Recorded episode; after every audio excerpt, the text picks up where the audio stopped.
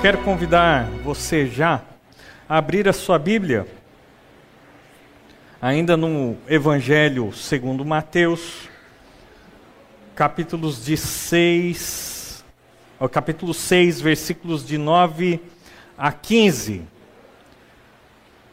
Mateus capítulo 6, de 9 a 15.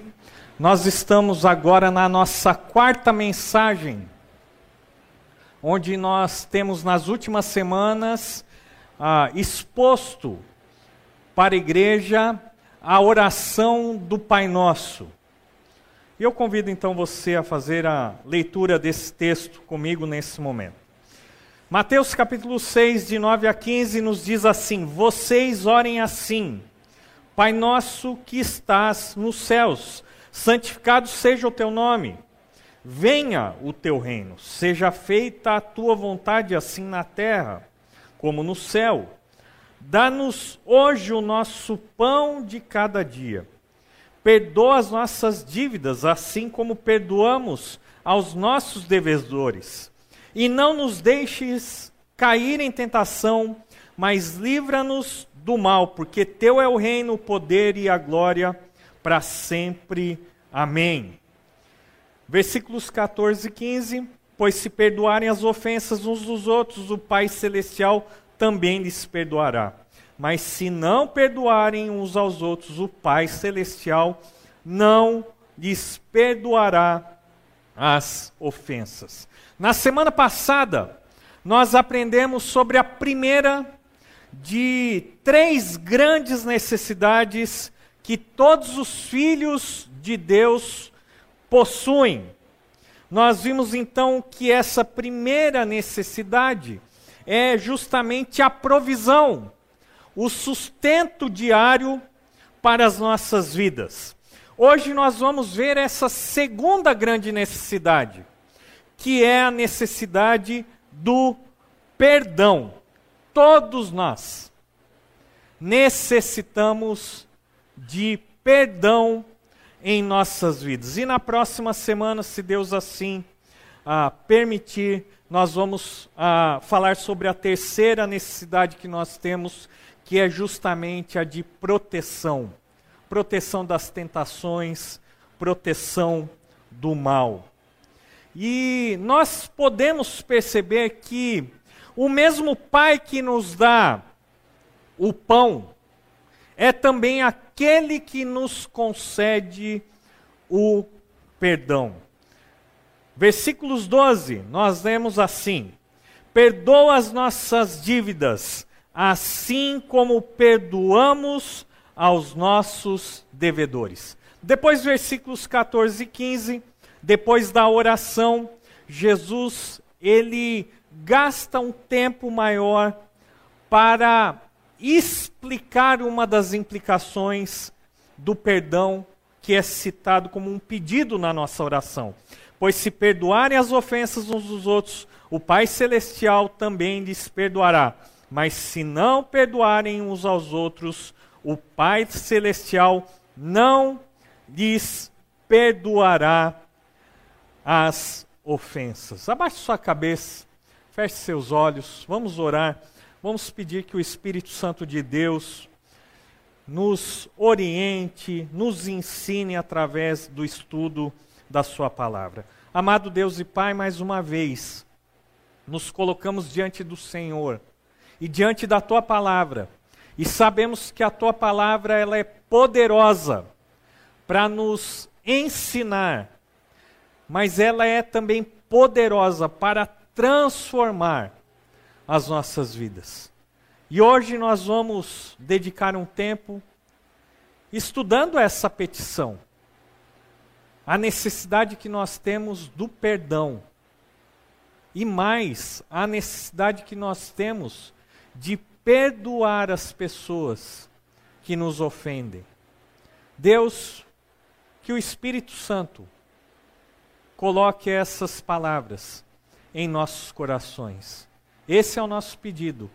E oramos assim, através dos méritos de Cristo. Amém. Perdão. Nós vimos na semana passada que devemos pedir pelo pão. E hoje nós vamos aprender que nós também precisamos, em nossas orações, incluir um pedido de perdão pelos nossos pecados, pelas ofensas, pelas dívidas que nós acumulamos diante de Deus. E falar sobre perdão não é uma novidade. Aprender sobre o perdão não é um ensino novo, mas praticar o perdão, isso sim, deve de fato caracterizar a nossa vida, uma vez que nós aprendemos isso da palavra de Deus. No versículo 12, nós vemos assim: perdoa as nossas dívidas.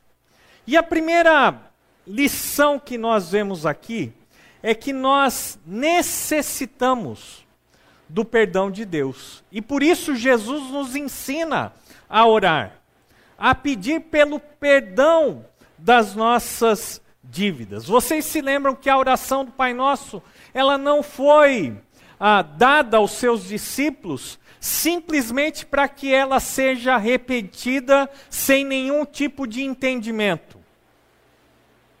Muitos dos cristãos ah, têm dificuldade com essa oração. Talvez porque, dentro do seu contexto religioso ah, anterior, simplesmente essas palavras eram repetidas e repetidas, mas sem nenhum tipo de entendimento. Jesus nos dá a oração do Pai Nosso para ser um guia. Nela nós encontramos os temas que devem estar presentes em nossas orações. Podemos orar a oração do Pai Nosso como ela está escrita, sem dúvida nenhuma, desde que essa oração seja feita com entendimento e sinceridade em nossos corações. Perdoa as nossas dívidas. E é interessante porque Mateus usa justamente essa palavra dívidas e ele usa essa palavra dívidas como um sinônimo, uma metáfora dos nossos pecados. Em Lucas, capítulo 11, versículo 4, o evangelista, o médico evangelista, ele registra essa mesma oração, só que nesse momento Lucas ele escolhe justamente a palavra pecados. Mateus usa dívidas, Lucas usa a palavra pecados. Os dois estão falando a mesma coisa. Principalmente Mateus usa essa palavra dívidas porque era uma palavra conhecida pelos judeus e que representava muito bem os pecados que nós cometemos diante de Deus. Esses pecados ah, são como dívidas morais que nós contraímos diante de Deus. E assim como qualquer dívida, em algum momento ela é cobrada, em algum momento ela deve ser saudada.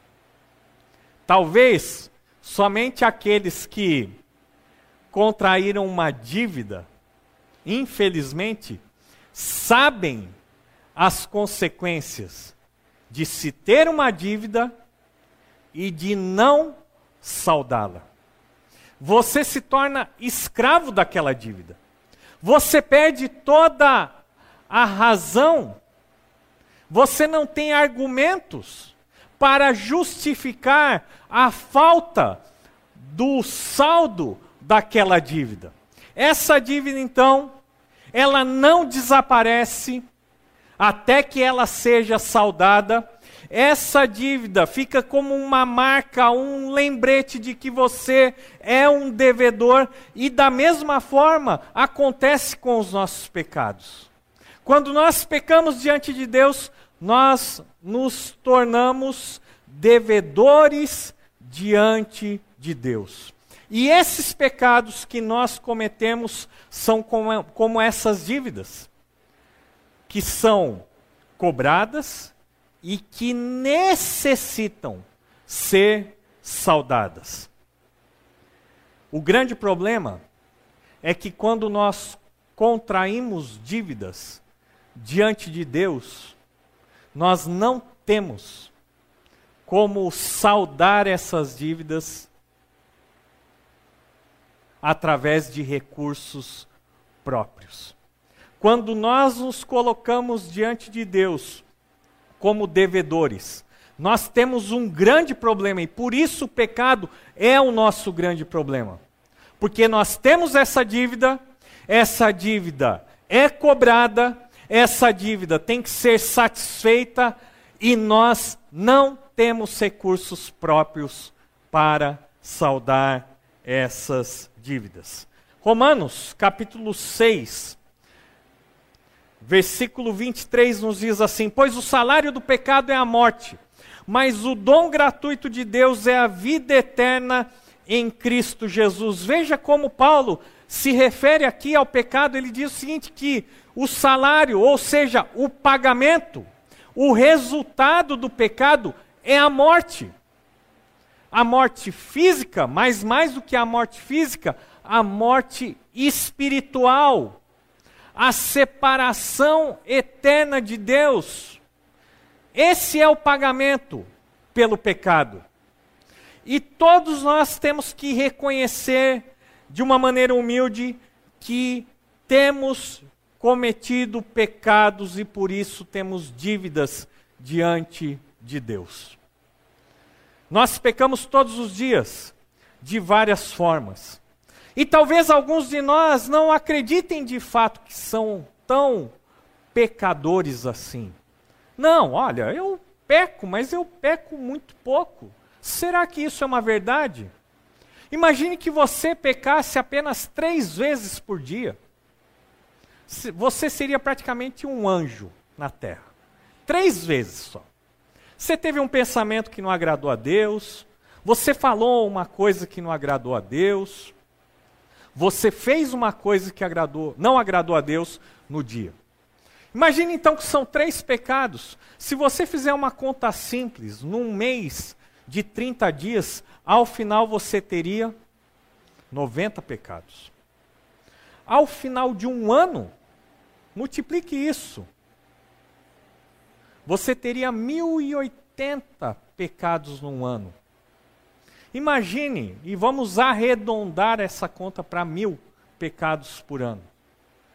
Se eu olhasse para a minha realidade, com 47 anos, eu teria acumulado 47 mil pecados. Se eu pecasse apenas três vezes por dia. Mas é verdade e nós temos que reconhecer que nós pecamos muito mais diante de Deus. Então nós temos que reconhecer que de fato somos pecadores e que merecemos o pagamento pelos nossos pecados. E o pagamento pelos nossos pecados, o salário é a morte. Se nós encerrássemos a nossa mensagem e se Paulo não continuasse o texto de Romanos capítulo 6, 23, nós estaríamos simplesmente em desespero. Mas o apóstolo continua e ele diz: Mas e isso muda tudo. O dom gratuito de Deus é a vida eterna em Cristo Jesus. Mas o salário do pecado é a morte. Eu e você merecemos a morte. Morte espiritual, separação eterna de Deus. É isso que nós merecemos pelos nossos pecados. Mas o dom gratuito, o presente gratuito de Deus é a vida eterna em Cristo Jesus. Lembre-se daquela história das nossas dívidas. Imagine então que você se deparasse hoje com uma grande dívida na sua conta, 10 milhões de reais. Talvez alguém, alguém aqui tenha esse dinheiro para saldar uma dívida dessa, ah, desse tamanho, mas a grande maioria de nós não. 10 milhões de reais você tem que pagar até o final da sua vida. Você pode se esforçar para pagar essa dívida, você não vai conseguir pagar essa dívida. Você vai sofrer as consequências por não pagar essa dívida. Mas imagine você que uma pessoa de bom grado lhe ofereça saldar essa dívida. Foi isso que Jesus fez. Nós não tínhamos condições de pagar a nossa dívida de pecado diante de Deus.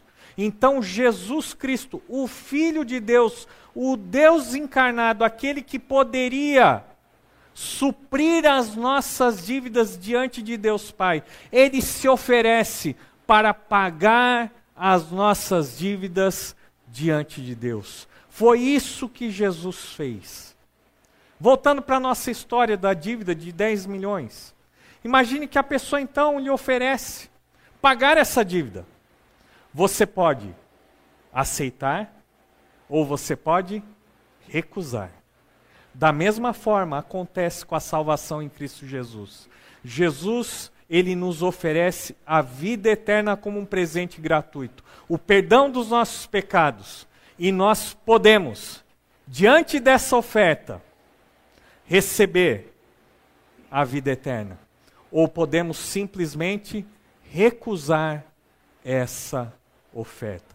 Mas o dom gratuito de Deus é a vida eterna em Cristo Jesus. Veja, nós somos pecadores. Veja, Jesus, ele se oferece para perdoar todos os nossos pecados e nos dar a vida eterna. E mesmo quando nós recebemos essa oferta do perdão dos nossos pecados, mesmo quando nós nascemos de novo, quando cremos em Cristo, quando Ele se torna o nosso Salvador, o nosso Senhor, infelizmente essa é a realidade, nós continuamos a pecar. Não é verdade? Quanto tempo faz que você reconheceu Jesus como Senhor e Salvador da sua vida? Você consegue se lembrar da data? Eu me lembro exatamente aqui da, da minha data. Foi ah, numa quarta-feira, depois do carnaval, em 1986. Faz tempo. Jesus me perdoou, ele me salvou. Mas a verdade é que depois de eu ter entregue a minha vida a Cristo, infelizmente, ainda eu continuo a desagradar a Deus. E todos nós, humildemente, podemos reconhecer essa triste realidade. Apesar de sermos salvos pela graça, ainda pecamos diante de Deus. E por isso, então, Jesus nos convida a orar pedindo pelo perdão das nossas dívidas. E eu quero ilustrar de uma maneira bem simples para que você entenda essa dinâmica, porque parece muito complicado, ah, mas se Jesus já perdoou todos os pecados, por que eu ainda preciso per pedir perdão para Deus, uma vez que Jesus já é meu Salvador e, e Senhor, por que ainda eu necessito pedir perdão pelos meus pecados? E eu quero ilustrar da seguinte maneira de uma maneira bem simples para que todos nós possamos ah, entender. Imagine então que você é um órfão e você é adotado. Então você recebe ali ah, na, no seu documento a filiação, você recebe todos os direitos de filho, assim como aqueles filhos naturais Aquele que é adotado se torna tão filho quanto aquele que nasceu daquela mãe. Ele tem todos aqueles direitos. Ele é filho. Mas imagine então você que esse filho, apesar de ser grato, porque agora é recebido numa família, agora ele tem uma, um pai, uma mãe, ele tem uma nova identidade, ele tem direitos de filho. Esse filho, então, mesmo assim, ele às vezes desagrada o pai, desobedece. Fala coisas que não deveria falar. Age de uma maneira que causa dor ao coração do pai e da mãe. Eu pergunto: esse filho que traz tristeza ao coração do pai, porque ele fez coisas que desagradam o pai e a mãe, ele deixa de ser filho? Não. Ele continua sendo filho, não é? Assim acontece conosco. Nós somos filhos de Deus através de Cristo. Mas é verdade que durante a nossa caminhada, muitas vezes nós desagradamos a Deus. Não é porque nós desagradamos a Deus que nós perdemos a nossa filiação. Nós continuamos sendo filhos. Porém, existe uma mudança na dinâmica do relacionamento. Porque aquele filho mal criado, aquele filho desobediente, aquele filho rebelde, apesar dele continuar sendo filho, ele tem o seu relacionamento abalado. O pai não vai ter alegria de abraçar aquele filho. O pai não vai encontrar motivos para se alegrar nessas atitudes dos seus, do seu filho desobediente. E qual então é a solução para que aquele filho se reconcilie com aquele pai a quem ele ofendeu? A solução é o arrependimento e o pedido de perdão. Quando o filho se volta para o pai e confessa os seus erros, confessa a sua desobediência, confessa tudo aquilo que desagradou ao pai e diz que ele está arrependido. Aquele pai só tem uma forma de responder a esse pedido do filho, que é abraçando e perdoando aquele filho. Depois, então, reconciliados, aquele filho e aquele pai podem desfrutar novamente de um relacionamento pleno. Por isso, Jesus nos convida aqui na oração do Pai Nosso a orarmos: perdoa as nossas dívidas. João capítulo 13, versículo 10. João capítulo 13, versículo 10, nós conhecemos também a passagem. É aquele momento que depois de Jesus jantar com os seus discípulos, ele resolve ensinar os discípulos uma grande lição a respeito da humildade e do serviço.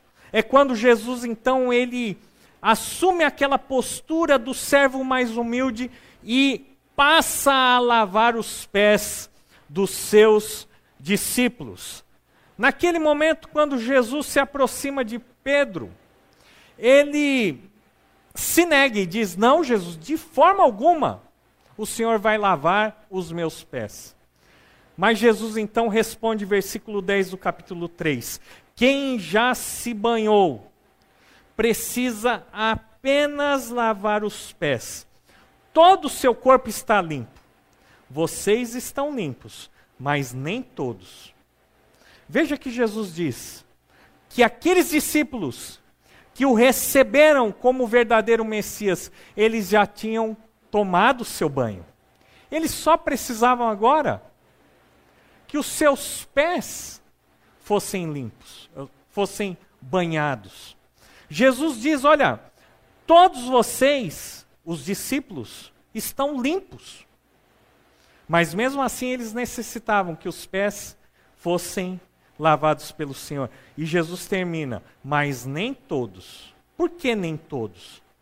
Porque dentre aqueles doze discípulos existia um que, apesar de fazer parte do grupo do, dos discípulos, apesar de servir a Cristo como os outros discípulos, apesar de ouvir a palavra como os outros discípulos, de fato não era um discípulo e esse era Judas Iscariotes. Jesus diz: Todos vocês estão limpos, só precisam que os pés sejam limpos. Aqueles que creem em Cristo já foram limpos. Só precisam que os pés sejam limpos. E esses pés são limpos quando nós pedimos perdão pelos nossos pecados. 1 João, primeira carta de João, capítulo 1, versículo 9, um texto tão conhecido. Se confessarmos os nossos pecados, Ele é fiel e justo para perdoar os nossos pecados e nos purificar de toda a injustiça. O apóstolo João aqui escrevendo para a igreja, para os cristãos.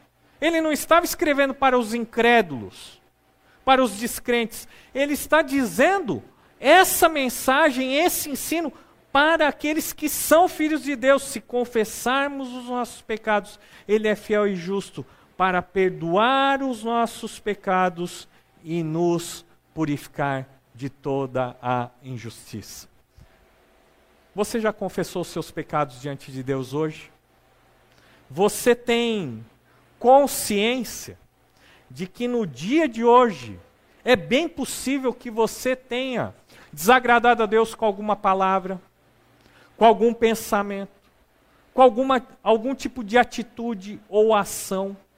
Ou quem sabe, você se, simplesmente foi omisso. Você poderia ter feito o que é certo e simplesmente resolveu não estender a sua mão Lógico que nós pecamos. E pecamos muito mais do que três vezes por dia.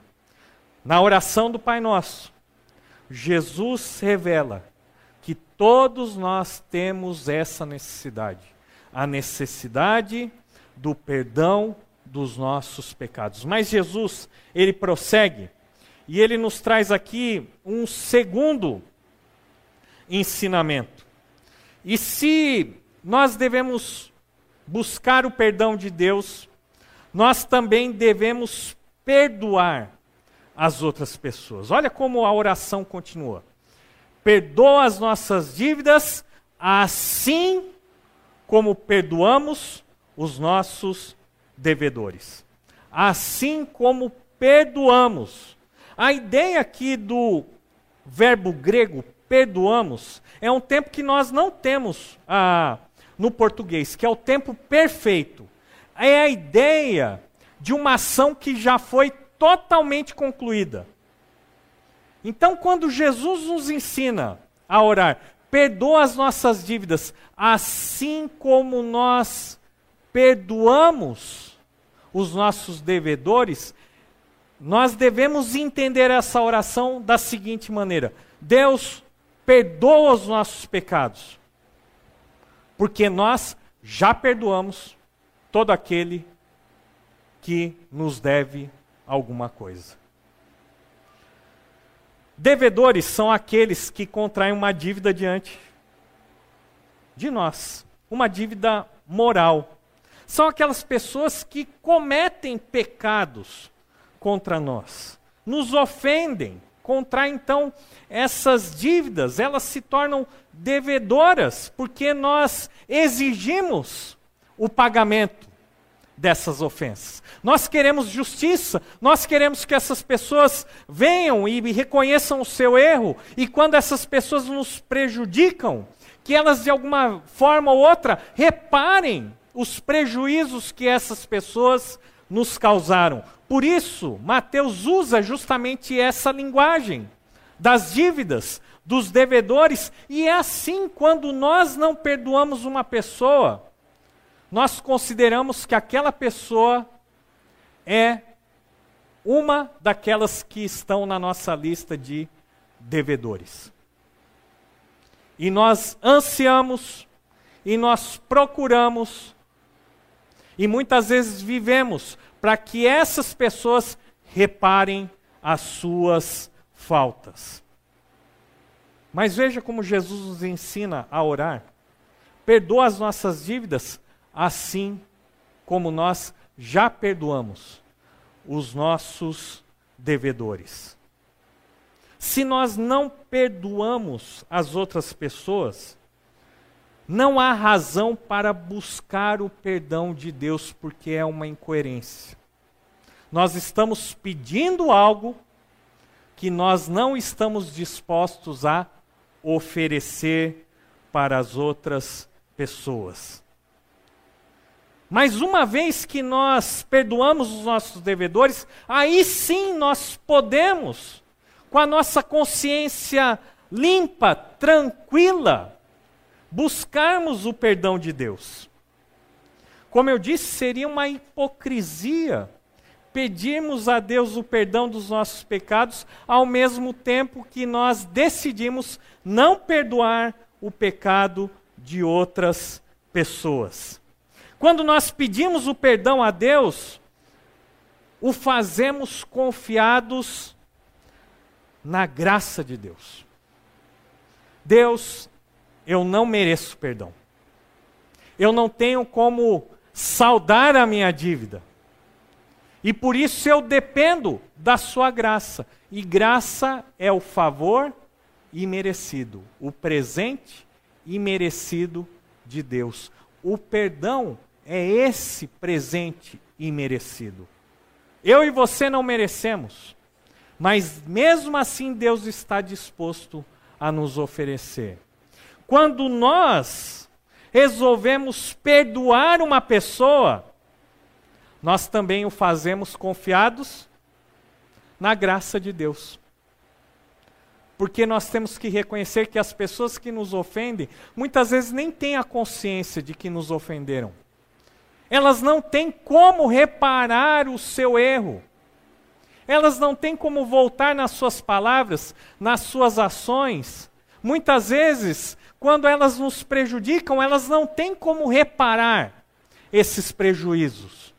Quando nós perdoamos, então, nós também temos que fazer isso, confiados na graça de Deus.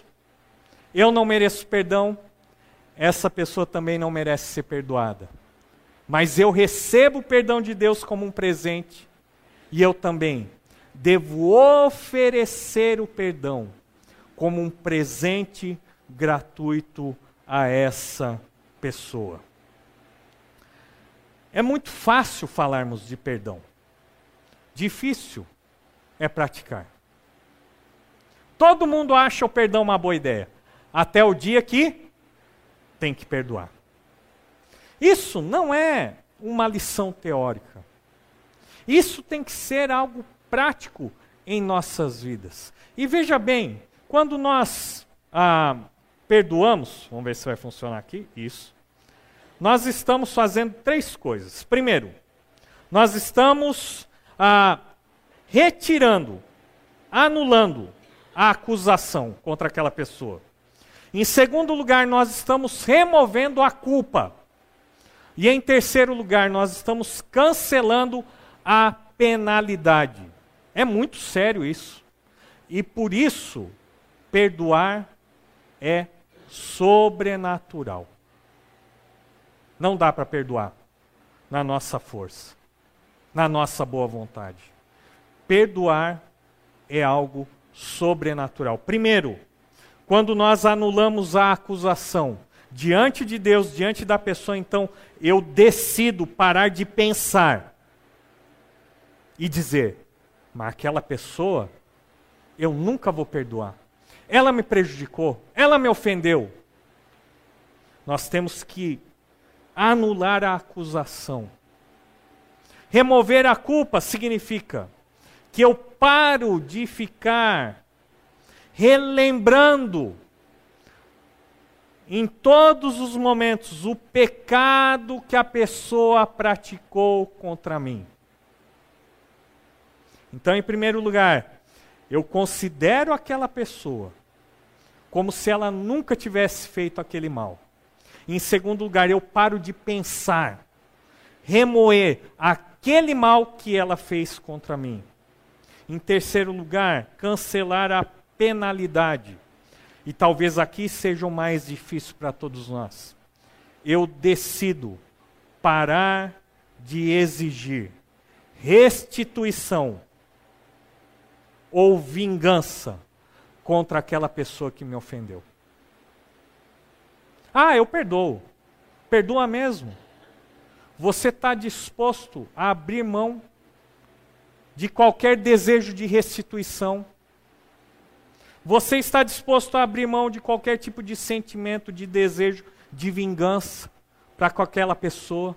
Você está disposto a olhar para aquela pessoa e encarar e ver aquela pessoa e imaginar que aquela pessoa de fato nunca fez algo que lhe ofendeu? Isso significa perdoar. E aí então é muito mais difícil. Eu paro de ver aquela pessoa como um, deve, como um devedor. Eu resolvo não me lembrar daquela dívida e eu não espero que aquela pessoa me devolva o que ela ou emprestou ou retirou de mim. Isso é o verdadeiro perdão. Assim como perdoamos os nossos devedores. Perdoa as nossas dívidas, Deus, assim como nós perdoamos os nossos devedores. Você pode orar assim nessa noite? Ou será que existe alguém que está na sua lista de devedores? Será que você pode orar assim diante de Deus com a consciência limpa de que tudo aquilo que você fez que ofendeu a Deus já foi confessado, já foi por Deus perdoado? É isso que Jesus nos ensina com essa oração. A última lição que nós temos versículos 14 e 15. E aprendemos então que o perdão é uma marca distintiva do cristão. Versículo 14 diz assim: Pois se perdoarem as ofensas uns dos outros, o Pai Celestial também lhes perdoará. Mas se não perdoarem uns aos outros, o Pai Celestial não lhes perdoará as ofensas. O que isso significa? Exatamente isso que Jesus disse. se você perdoar, Deus vai te perdoar.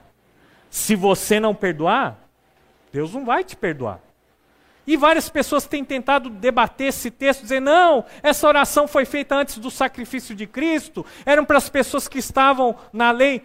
Tem uma triste notícia para todos nós. O que Jesus quis dizer foi exatamente o que ele disse. Se você perdoa, com certeza Deus vai te perdoar. Se você não perdoar, Deus não vai te perdoar. Então nós temos que levar a sério esse ensino do nosso Senhor Jesus Cristo. Aqui ele estabelece uma relação entre o nosso relacionamento pessoal com Deus e o nosso relacionamento pessoal com as outras pessoas. Nós não podemos ter um relacionamento pleno com Deus quando temos relacionamentos rompidos aqui na terra. Não podemos ter um relacionamento pleno com Deus quando nós temos relacionamentos rompidos aqui na terra. Nós não devemos esperar receber de Deus aquilo que eu, e você muitas vezes não estamos dispostos a dar aos outros. Veja que aquele que não é filho de Deus, ele age assim. Ele quer o perdão, mas não perdoa. O filho de Deus, ele é convidado a agir de uma outra forma. Uma vez que ele foi perdoado, e ele é sempre perdoado por Deus, ele é convidado então a perdoar os seus devedores. Porque ele foi perdoado, ele então agora perdoa. E veja que quando nós agimos dessa maneira, nós estamos evidenciando para nós mesmos e para as outras pessoas que nós, de fato, somos filhos de Deus. Quando nós perdoamos, estamos tratando as outras pessoas da mesma forma que Deus nos trata, ou seja, com graça. Deus nos perdoa pela sua graça. Nós devemos perdoar as outras pessoas com base nessa graça. Veja que o perdão de Deus, ele precisa é, quebrantar o nosso coração de tal forma que nós somos impelidos a perdoar. A marca do cristão é o perdão, irmãos.